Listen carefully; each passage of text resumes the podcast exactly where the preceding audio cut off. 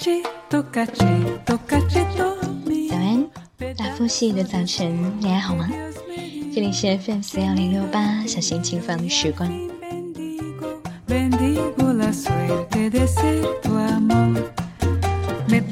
假期的最后一天，现在的你是还躲在被窝里面睡懒觉，还是早早的起床洗漱，坐在阳台的落地窗前，一边看雨景一边吃早餐？不管怎样，未来望眼欲穿的六个工作日前的最后一天休假，我们总是希望时间能够慢一点，再慢一点。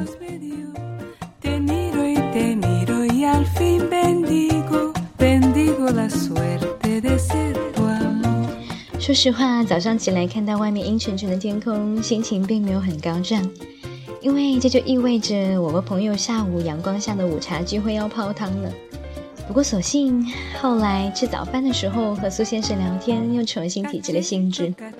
我们聊的是关于生活中的那些微小的美好。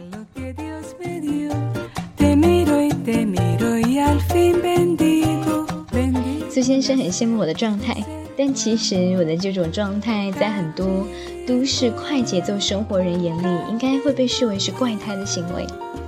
比如，我会在路过一棵茉莉花树的时候，停下来嗅闻它的芳香；比如，我会在台风天的大楼底下，张开双臂，感受风的气息和大自然的威力；比如，我会在别人即兴表演的时候，加入他们一起表演。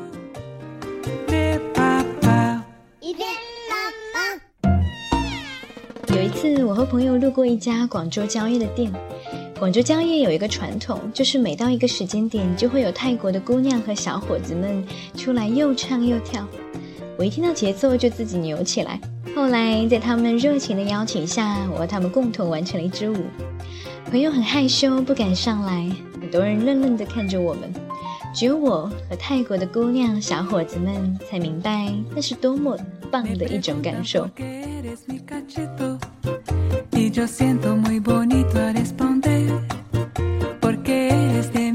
聊天聊到兴头上的时候，我对苏先生说：“我们不应该去奢望一场旅行就能改变我们，因为如果你在自己生活了大约几十年的城市都没有能够找到它最美妙的那一面，我们又如何在另外一座陌生的城市只待三五天或者是几个月的光景里面找到它的美妙所在呢？”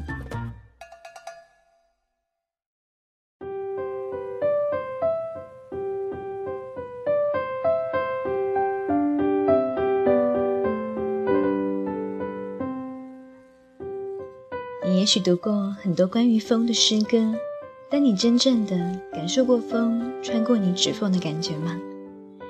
你也许在加班的夜晚走过无数条大马路，但你有站在宽敞的马路中央，一辆车都没有，周围全都是万家灯火的感觉吗？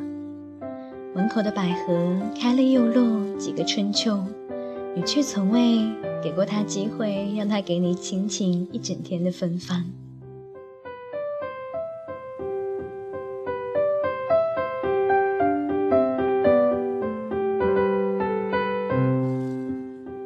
是在何时不再眷顾这些细小的美妙？我们又是为了多么无聊的生活而放弃了做那个最喜欢的自己？我时常在跳舞的时候发现，很多人的动作拘谨，这并不是少练的少导致的。那些一直练习却不知道释放自己的舞者，动作虽然不拘谨，但总是觉得少了一份激情，多了一份焦作。其实我们天生就知道释放自己。就知道如何去做那个自己喜欢的模样。可惜我们的文明保守、价值单一、眼光狭隘，让我们根本不知道，原来自己也可以如此的灵动、激情和饱满。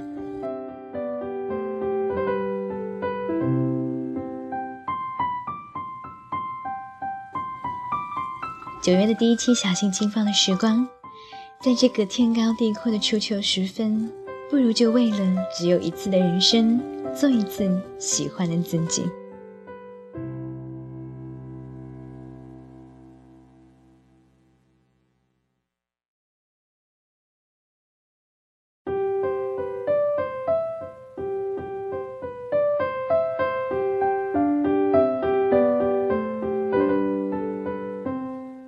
只有一次的人生，为什么我们不做最喜欢的自己？万芳曾经有一首诗这样子写：为什么我们可以通信这么久？原因很简单，我们都很寂寞。你的寂寞来自于你过的生活根本不是你自己。你在过别人期望你应该成为的样子，在走廊上奔跑，无拘无束的你，早就不知道跑到哪里去了。我是一个很容易就发窘、就脸红的人，所以我的交际圈很狭窄，窄的每当生活遭遇困境需要援助的时候，却发现电话本里只存下屈指可数几个联系人，最后只好默默地放下手机，再独自想办法去承受和抵抗那些责难。可能是我天生对交际就有着怯懦和愚钝，这使我的私人生活大都都是百般聊赖的。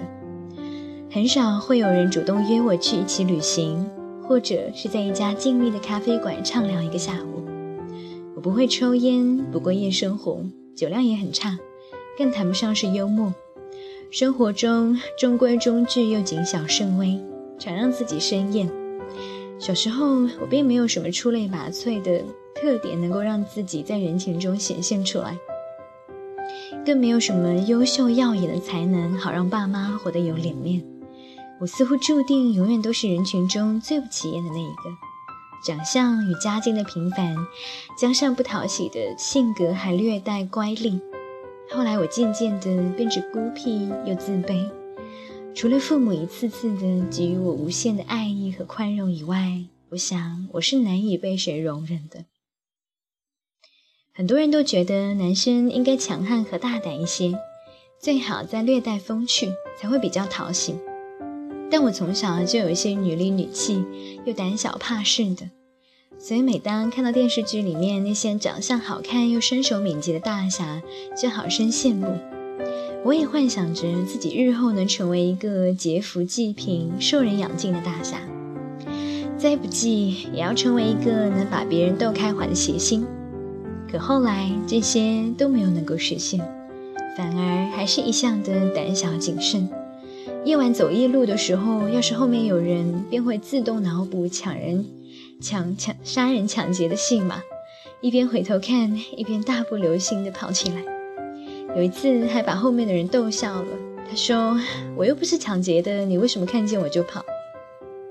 我还一边小跑一边解释说：“我在赶路。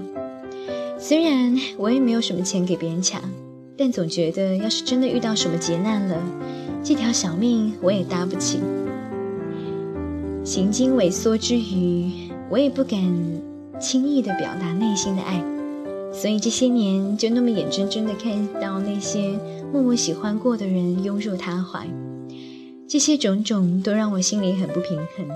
每每想起，就觉得人生太不如意，逝去的青春也太不值当了。后来我又想过，要不要就豁出去为大自己大胆一次。但尝试后发现自己终究成为不了那种轻易就妥协自我、违心做人的主。我最擅长的还是做自己，即使这个自己还不够优秀。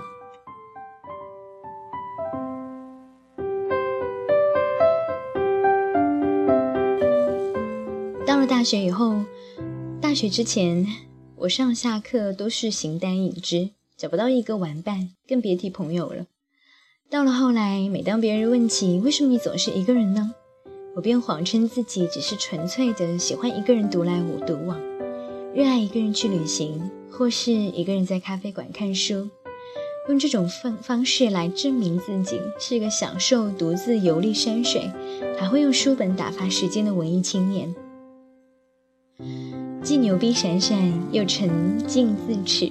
绝对不愿意去承认，绝大多数的时候自己只是没有人陪而已。后来的我便渐渐地习惯了一个人的生活，并开始说服自己去坚信，孤独并不是可耻的，可耻的是畏惧孤独。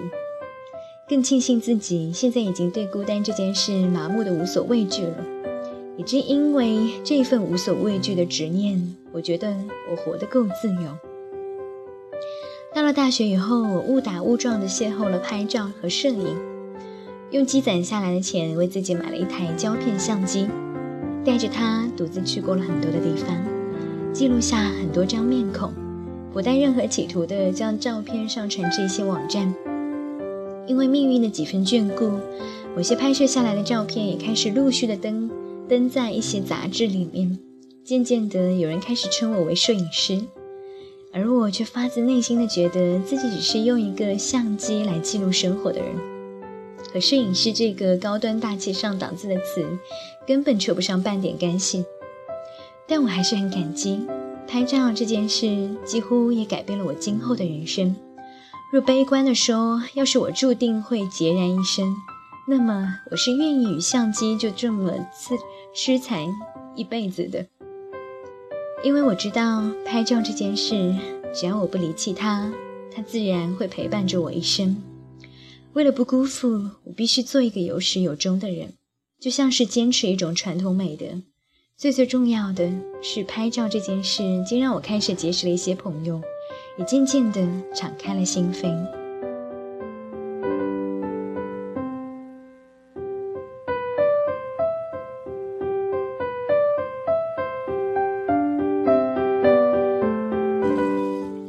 有一段日子，我生了一场重病，性情变得更加冷疏，甚至是阴郁。因为不想让父母过分的担忧，所以并没有告诉他们。一个人在医院里待了半个月。偶尔聊聊有人前来探望，买了新鲜的百合花和水果以及书籍，但大多数的时候我都是一个人。一位护士见我身侧无人照顾，便主动的帮我订了外卖。隔壁床的病人是位不苟言笑的老者，所以大多数的时候病房里都是很安静的。后来我开始以看书来打发时间和消解内心的郁结。看到动人之处，便亲自动笔写下来。虽然大多都是瞎写，因为我这个人的人生平凡又无聊，并没有什么故事值得写、值得阅。但文字中的情绪都是切身的、发自内心的。后来身体有了些好转，我便将这些文字做了润色，细心梳理后发到了网上。没想到也收到了很多人的评论和关注，让我惊喜之余又倍感忧虑。惊喜的是，陆续有人找我写书，身边的朋友也开始渐渐的变得比从前多了一些。可担忧的是，我怕我有一天再也写不下去任何的故事了。毕竟我这个人的人生那么无聊，又满载负能量。后来，一个朋友告诉我，其实谁的人生都没有你想象那么多姿多彩。你大可以大胆的写下你在旅途中的记事，或者是身边人的遭遇。凡事只要认真对待，就不会没有收获。拍照和写字这两件事，给我的人生带来近乎翻天覆地的变化。我也开始渐渐的有了自己的想法和观念，身边的朋友也比以前多得多。这才让我彻底醒悟，原来只有自己变成了更好的人，才会真正的吸引别人的靠近。我常觉得，如今的自己有九有种九死一生、死而复生的幸运，所以我非常的珍惜眼前的人和眼前的事。我过去也曾试图让自己变得强大起来，觉得只要能博得别人的眼球就好，也试图做一个八面玲珑的交际能手，好让自己的生活没有那么乏味。但我发现我都做不来。虽然我从小就被亲戚朋友拿来和他们成绩优异又性格讨学的朋孩子做比较，在一次次的攀比之中，我也屡遭打击而常感自卑。可等长大了以后，发现这种比较的现象也并没有变少，反而越来越多。许多人喜欢比较，比哪所大学毕业的，比身上穿的是什么衣服，比开的是什么车，住的是什么房。比谁下的比较好，谁过得比谁好，而我却认为，但凡有比较之心，就是缺乏自信的表现。因为有自信的人，对于自己所拥有的东西会有富足的感觉。他可能会看到别人有而自己没有的东西，会觉得很羡慕，但他回过头来，还是会很安分的做自己，并默默的审视自己，提升自己。感谢现在拥有之余，不忘创造更多的美好。只有变成了更好的自己，我们才会变得更有力量。这种力量不是只可以撼动山河，而是我们有足够的力量去面对自己的同时，建造了属于自己的磁场，能够给周围的家人、朋友、同学和同事们带去一股子的正能量，让大家乐于你与你相处，乐于和你共事，和你在一起的时候，不求醉笑三千场，只求内心的舒畅。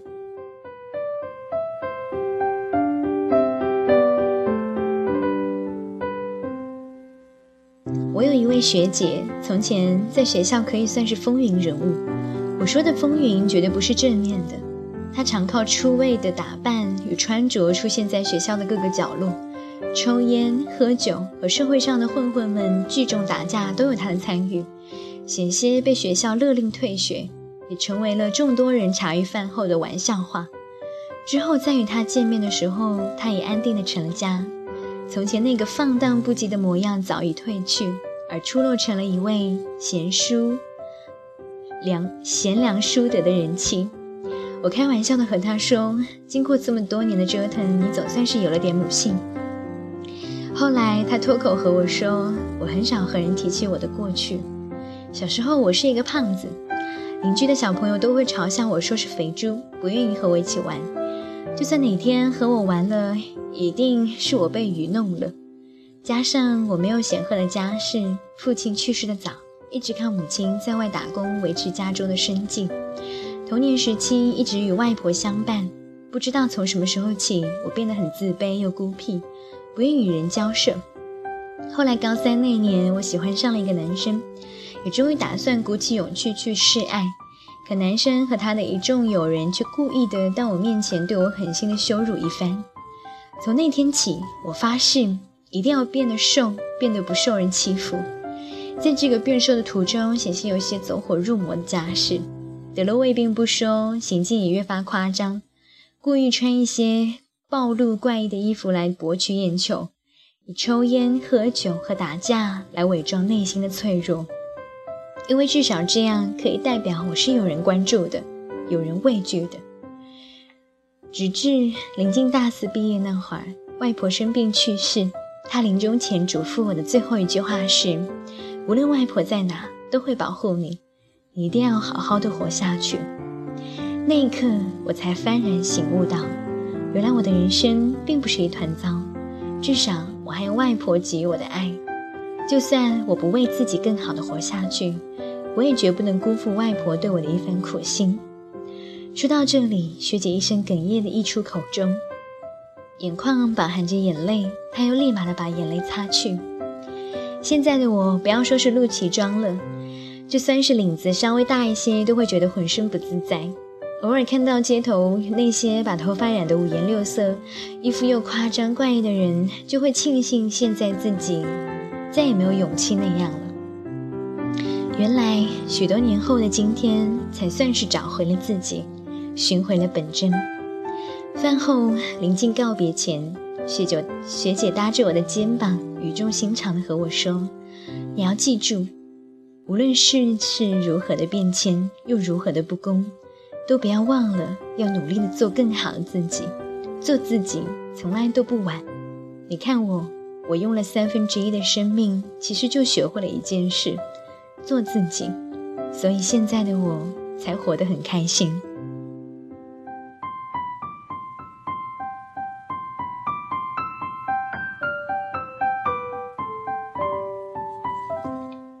是啊，这年头，很多人因为内心的不自信和不完满的人生，就抱着不疯魔不成活的方式，试图让自己得到旁人的关注。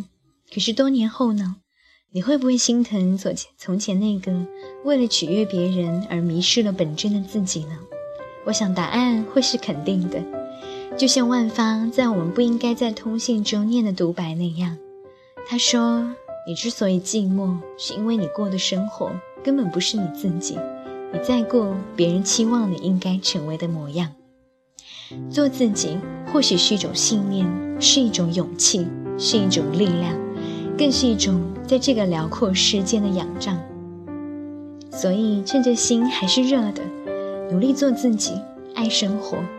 况且任世间如何纷繁嘈杂，安静下来做自己。何尝不是一种最好的状态呢？